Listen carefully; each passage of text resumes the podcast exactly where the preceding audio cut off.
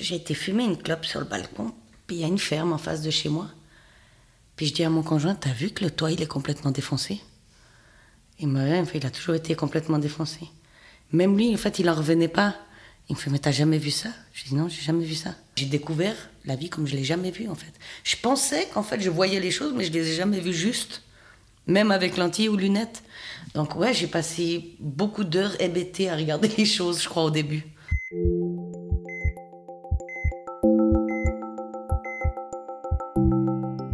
On a tendance à l'imaginer un peu linéaire. On naît, on vit, on meurt. Mais dans ce grand intervalle qu'on appelle la vie, le chemin n'a rien de rectiligne.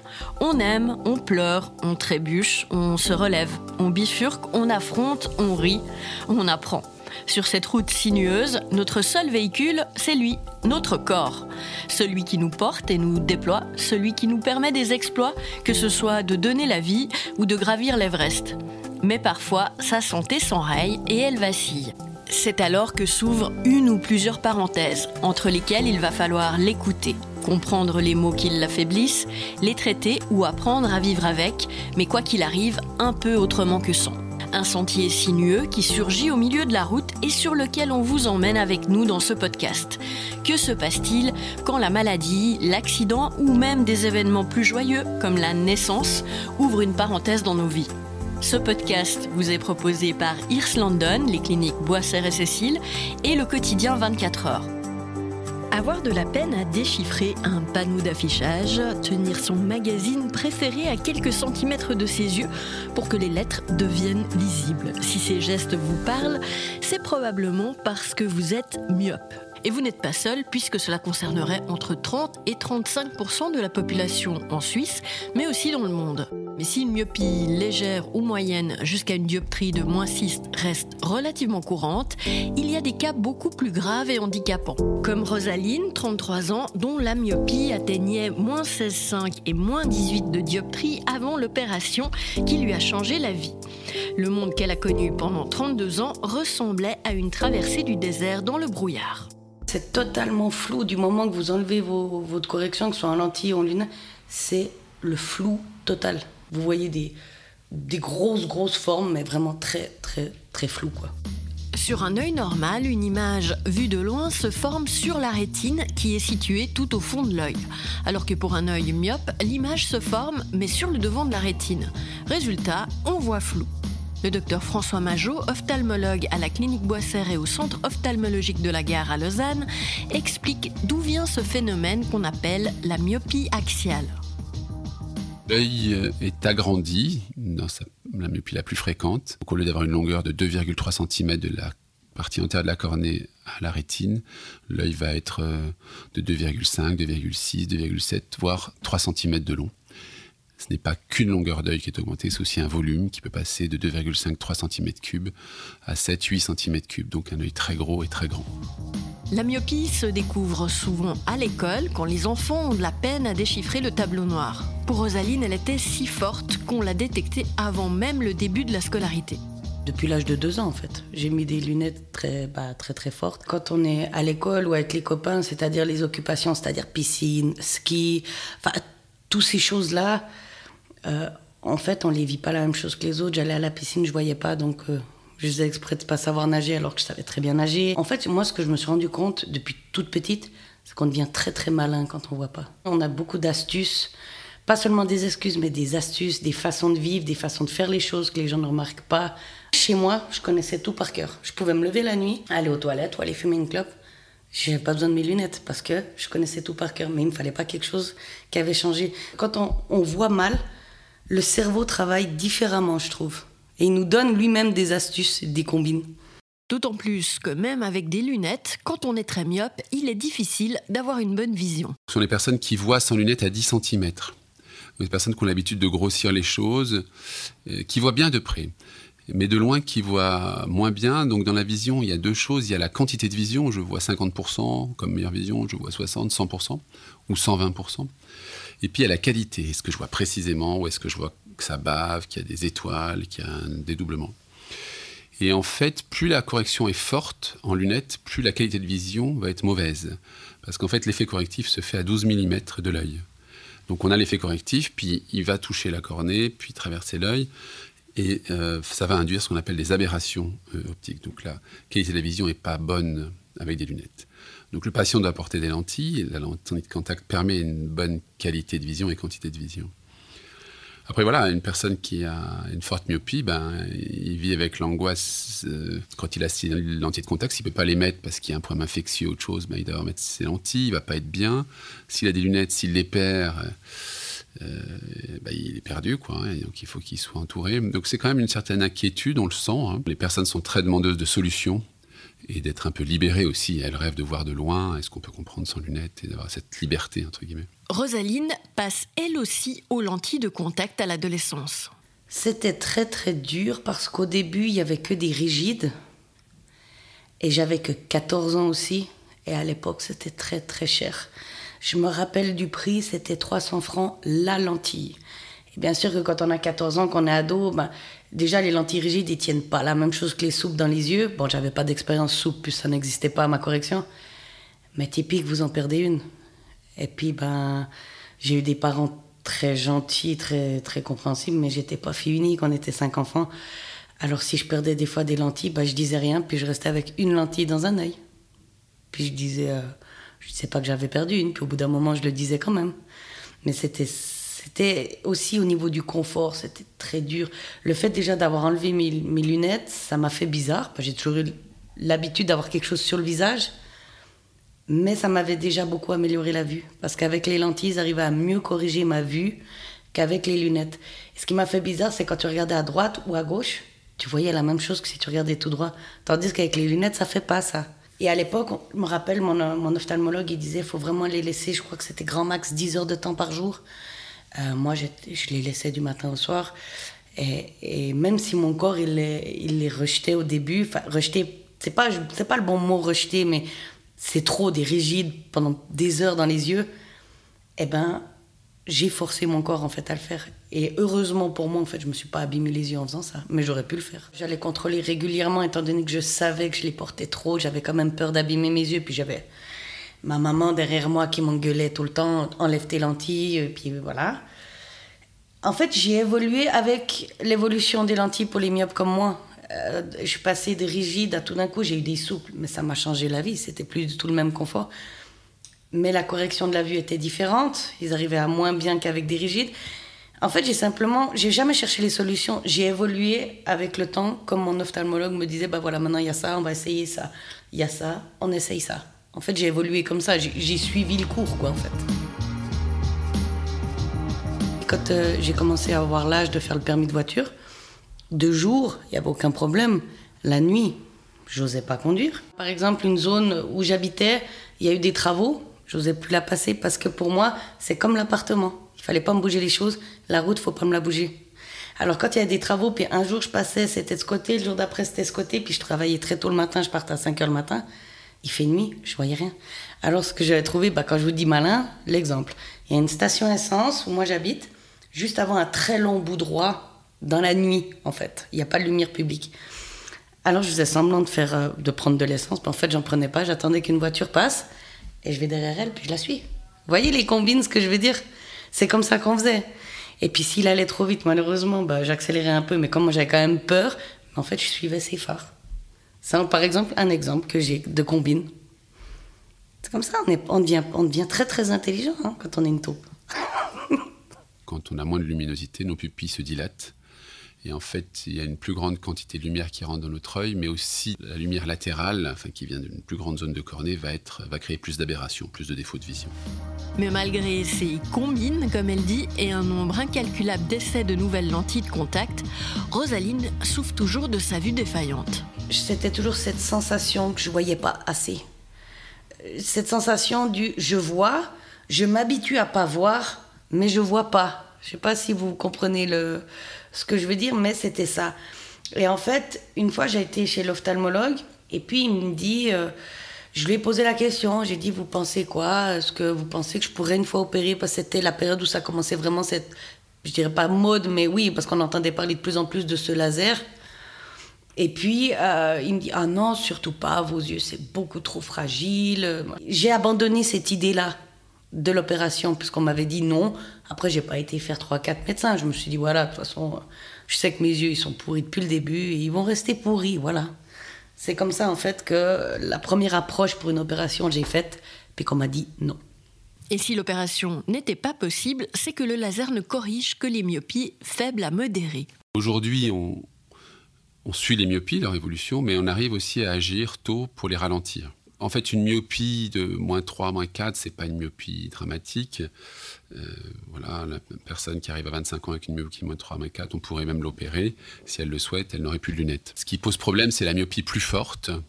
Euh, parce qu'on sait qu'une myopie, 7, euh, moins 7, moins 8, moins, moins 10, il n'y a pas de, règle absolue, mais enfin, on sait qu'au-delà de 50 ans, ces personnes-là ont plus de chances d'avoir des problèmes de rétine et donc de ne pas bien voir, et potentiellement de ne pas pouvoir conduire, euh, puisqu'elles n'ont plus une acuité visuelle suffisante. À partir du moment où la myopie évolue, il faut agir pour essayer de limiter son accroissement, puisque chaque fois que l'œil a grandi, il ne va pas revenir à ce qu'il était avant. Donc il faut éviter. Euh, j'aime bien prendre cette image d'un pull qu'on tire. Quand il s'est détendu, il ne peut pas revenir à ce qu'il était. Donc il faut éviter qu'il se détende, il faut éviter qu'il s'agrandisse. Et pour l'éviter, il y a une autre solution chirurgicale. On peut rajouter une lentille dans l'œil, qui est une lentille souple, ce qu'on appelle des implants intraoculaires. Ces lentilles sont très très fines et vont donner d'excellents résultats. Cet implant que, l'on glisse entre l'iris et le cristallin va donner des cataractes très très lentement. Donc on suit les patients déjà une fois par an et peut donner une petite dispersion du pigment de l'iris qui lui peut générer des problèmes de pression de l'œil au long cours. C'est pour ça que le patient doit être suivi. Cette chirurgie a l'intérêt, c'est qu'elle est réversible. On peut réenturer cet implant, on n'a rien enlevé. Quand on fait un laser sur la cornée, on a enlevé 40, 50, 60, 100 micromètres sur, sur un diamètre donné. Et on ne peut pas revenir en arrière. Quoi. Quand Rosaline entend parler de cette alternative, elle est d'abord un peu dubitative. J'ai dit, c'est quoi cette histoire d'implant? J'ai dit, ben, je connais les implants euh, de la chirurgie esthétique normale, mais c'est quoi cette histoire d'implant? Ça m'a fait peur au premier abord. J'étais, bon là, c'est sûr, si je fais ça, je finis aveugle, c'est certain. Puis j'ai dit, écoutez, euh, j'ai besoin de, prendre un moment de réflexion. Parce que pour moi, c'était de toute façon, dans ma tête, je finissais aveugle. Euh, si j'allais opérer chez lui, je finissais aveugle. J'en étais là, en fait. Pour moi, c'était, il va m'améliorer un petit peu pour un moment ma qualité de vie. C'était ça, en fait. Et puis, ben, en fait, non. J'ai pris le temps de la réflexion, puis j'ai dit, à moi-même, hein, je me suis dit, j'ai plus rien à perdre. Puis là, j'ai quand même demandé, fait non, fais un œil après l'autre. J'en suis arrivé au raisonnement, j'ai dit, bah, au pire, je perds un œil. Je perds pas les deux. À partir du moment où le patient a compris les enjeux, a compris les limites, a compris ce que ça va lui apporter, et est disposé à le faire, j'ai l'impression qu'il y a comme une rencontre qui se fait et on peut avancer. Quand les patients sont hésitants, j'en écoutez, attendez un petit peu, réfléchissez prenez un peu de temps, un peu de recul sur ça. Est-ce que, voilà, est-ce que vous avez vraiment envie de le faire ou pas? Est-ce que et doucement, je pense que de, de, laisser la personne faire son chemin à elle est une chose importante. Un chemin qui arrive à destination, non sans quelques difficultés matérielles, car l'intervention coûte plus de 10 000 francs, toutes ses économies. Et elle n'est pas prise en charge par les assurances maladie. J'ai appelé une première fois mon assurance maladie, je leur ai expliqué. On m'a dit clairement non. C'est considéré, comme une chirurgie esthétique. C'est euh, une opération de confort. Pour, pour l'assurance maladie, c'était comme si je voulais me débarrasser de mes lentilles et de mes lunettes. Euh, déjà, euh, peut-être pour le côté chic, pour le côté confort, pour le côté j'ai plus envie de m'embêter avec ces choses-là en fait. Donc je trouve ça très très dur à encaisser et même que ça fait une année maintenant, je l'ai toujours pas encaissé, je l'ai toujours en travers de la gorge. C'est très dur à encaisser une réponse comme ça d'une assurance maladie. Effectivement, toutes ces chirurgies sont considérées comme des chirurgies plastiques et, effectivement, on, pourrait regretter d'avoir mélangé une personne qui a une myopie de moins 2, je ne dis pas que c'est rien, mais au moins 6, ou voilà, et des personnes qui ont des myopies maladies de moins 10, moins 15. Voilà. Certains trouvent des aides euh, au niveau de leur commune, euh, au niveau euh, de certaines associations. Et puis, il existe deux cas où l'assurance maladie rembourse. Ce sont quand on a des très grandes différences entre les deux yeux à ce moment-là, si les patients ne tolèrent plus les lentilles de contact, euh, le laser peut être remboursé et l'implant peut être remboursé. Mais l'implant est remboursé s'il y a une différence de 10 dioptries entre les deux yeux, ce qui est énorme si vous voulez, c'est des cas exceptionnels. Et puis pour le laser, c'est 3,5 dioptries de différence avec une intolérance aux lentilles de contact. Donc ça arrive, mais il rembourse qu'un œil, on ne rembourse pas les deux yeux. Donc la chirurgie va se dérouler au bloc opératoire. On va se préparer comme une chirurgie intraoculaire. On va mettre un grand champ qui recouvre la, l'ensemble du patient. Et euh, on va désinfecter avant de mettre le champ, le, visage avec de la bétadine. Puis quand on a remis le champ, on va mettre des, petits champs qui vont fixer les paupières, mettre un instrument qui maintient les paupières ouvertes et remettre un petit peu de bétadine pour être sûr que le, problème infectieux de surface est géré. Et à ce moment-là, le patient euh, est soit endormi qu'avec des gouttes, généralement pour ce type de chirurgie, des gouttes en surface de l'œil, et a une voie veineuse. Il peut être aidé par des produits euh, d'anesthésie qui vont euh, le détendre, qui vont euh, voire même faire une petite sédation. Et ces deux éléments font que voilà, on arrive à gérer. Il y a juste un moment désagréable au démarrage où il y a de la lumière qui est un peu fort, ça dure quelques minutes. Puis au bout de... La chirurgie dure peu de temps, elle dure 10 à 15 minutes. Il fait son truc, vous sentez rien, vous voyez jour, nuit, jour, nuit, il déplace des trucs, vous voyez trois petits points blancs. Et après, il vous enlève le champ opératoire, tout ça, directement, vous pouvez vous y allez, vous mettez une petite coque. Première chose que vous faites, vous ouvrez l'œil et vous voyez directement. T'es là, mais c'est dingue, j'ai pas mis de lentilles. Et vous voyez.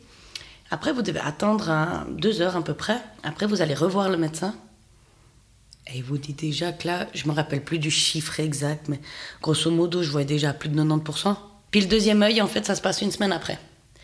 Alors pour le deuxième œil, j'étais beaucoup plus sereine parce que je savais comment ça se passait. Puis j'ai dit, euh, si, ça, si je vois autant bien qu'avec l'autre, euh, dommage, j'ai pas trois yeux. vous voyez ce que je veux dire? Comme moi, je viens du canton de Fribourg, en fait, c'était Lausanne-Fribourg qui était le plus embêtant pour moi. Fallait, vous rentrez l'après-midi, vous avez juste envie d'être tranquille parce que c'est quand même, après l'opération, c'est, ça brûle, ça gratte, ça coule. Euh, l'œil fermé, l'œil ouvert, ça change rien. Tandis que moi, je comparais ça aux lentilles. Quand on avait des lentilles, puis que ça piquait ou que ça grattait, vous fermez l'œil, c'est bon. Ben là, pas. Vous mettez des gouttes, vous mettez des gouttes. Enfin, mais en fait, euh, on oublie très très vite ça. Quand on voit les résultats, je les ai oubliés. Puis quand j'en parle, des fois, mon conjoint il me dit T'as oublié par où t'es passé? Je fais complet. Parce que c'est vraiment, pour moi, c'est vraiment un miracle ce qu'il m'a fait. Et je pensais jamais pouvoir le faire un jour. Je, je vois les choses nettes, claires. Euh, l'exemple tout bête, c'est voilà, quand vous avez fini l'opération, vous avez fait la consultation de l'après-midi, comme vous ai dit au début, ça, gratte, vous n'êtes pas bien, vous avez juste envie, c'est de rentrer. Et euh, j'ai été fumer une clope sur le balcon, puis il y a une ferme en face de chez moi. Puis je dis à mon conjoint, t'as vu que le toit, il est complètement défoncé? Il me dit, il a toujours été complètement défoncé. Même lui, en fait, il n'en revenait pas. Il me fait, mais t'as jamais vu ça? Je dis, non, j'ai jamais vu ça. Et le toit, j'ai passé des heures à regarder ce toit. Et à regarder les arbres, les... parce que moi j'habite en campagne, mais il y a quand même une route devant. Je, vois, en fait, j'ai découvert la vie comme je l'ai jamais vue, en fait. Je pensais qu'en fait, je voyais les choses, mais je les ai jamais vues juste, même avec lentilles ou lunettes. Donc ouais, j'ai passé beaucoup d'heures hébétées à regarder les choses, je crois, au début. Selon certaines études, la myopie est en passe de devenir une épidémie. Ainsi, 50% de la population risquerait de devenir myope d'ici 2050. Cela s'explique en partie par un manque de lumière naturelle, un mode de vie plus casanier et une utilisation intensive des écrans. En Asie, ce trouble visuel a été multiplié par 3 en une génération. À Taïwan, déjà, ils suivaient le nombre de myopes dans les années 1950 et donc ils sont passés de 20 à 30% dans les années 1950 à plus de 90% aujourd'hui. Euh, donc il y a une forte évolution. Donc eux ont développé des stratégies. Les stratégies, c'est qu'on a compris que plus l'enfant travaille de près pendant cette période-là, plus l'œil va grandir, puisqu'en fait l'œil grand, gros est plus adapté pour voir de près. Donc c'est comme si l'organisme s'adaptait en disant bah, finalement je avoir une hypervision de près toute ma vie, bah, je fais un gros œil. Quoi. Ça, c'est déjà un signe intéressant de savoir comment l'organisme fonctionne. Il passe son temps à s'adapter. Pour éviter cet accroissement, ben, eh il faut pousser l'enfant à aller un peu plus dehors, puisqu'aujourd'hui, avec l'utilisation d'écran, on vit à l'intérieur, on vit, pour ceux qui vivent dans des villes, on a moins d'exposition au soleil. Donc aller dehors, euh, c'est des protocoles qui sont faits par exemple dans certains pays asiatiques, euh, une heure par jour, et avoir une vision de loin, laisser le regard aller.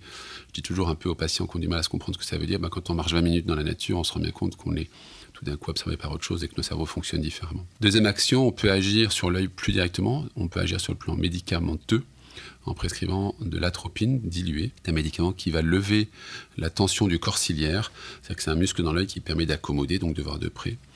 Et au lieu que cette tension soit trop forte, je dis toujours un peu pour que le patient se rende compte, c'est comme si on appuyait sur le poignet toute la journée, ben on lève un peu cette pression. Et en levant cette pression, on lève la pression aussi dans l'œil et cette pression qui fait augmenter la, croissance de l'œil. Troisième action, on peut agir avec euh, des lunettes. Alors il y a des verres progressifs qui vont qu'on utilise plutôt normalement au-delà de 48-50 ans, pour voir de près. Et là, on les utilise de près pour lever la nécessité d'accommoder pour voir de près.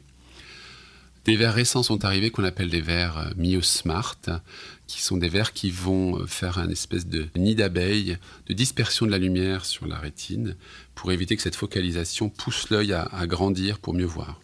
Et cette défocalisation, euh, dispersion sur la rétine joue un rôle important de, limitation. Il y a une chose que j'ai oubliée aussi, c'est ce qu'on appelle l'adaptation de lentilles de contact qu'on porte la nuit, qui s'appelle les lentilles d'orthokératologie. Ces lentilles vont être portées la nuit et le jour, l'enfant n'a pas de correction. Donc, c'est par exemple un enfant qui fait de la natation ou qui fait beaucoup de sport ou qui est assez agité, ça peut être une solution. Il faut simplement de la rigueur dans la manipulation des lentilles. Et ces lentilles vont avoir un effet euh, que la focalisation de la lumière sur la rétine ne se fait pas qu'en un seul point, grosso modo, mais va, va être courbée et va être en avant de la rétine et l'œil a moins tendance à grandir. Et en fait, je crois que la réponse est qu'il faut faire différentes choses en même temps pour agir.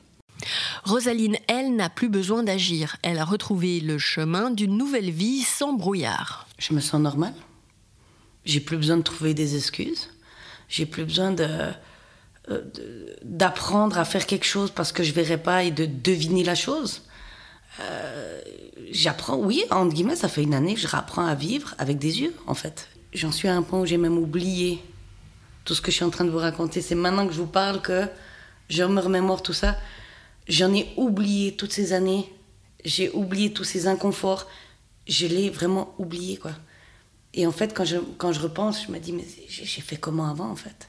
Et là, bah, en fait, je peux vivre normalement sans avoir besoin de chercher des, des combines, des astuces, des façons de, faire. Depuis une année, je revis, honnêtement.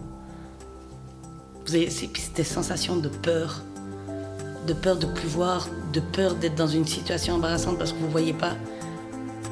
En fait, c'est dingue comment on peut devenir serein en une année. C'est juste, ouais, c'est magique, il n'y a pas d'autre mot, quoi. Merci d'avoir écouté cet épisode d'Entre parenthèses. Vous trouverez des ressources sur la myopie en lien dans le descriptif de cet épisode. Et si vous avez aimé, n'oubliez pas de mettre 5 étoiles et un commentaire sur votre application d'écoute préférée pour donner de la visibilité à ce nouveau podcast. Et surtout, n'hésitez pas, partagez-le et parlez-en autour de vous. Et nous, on se retrouve dans un mois.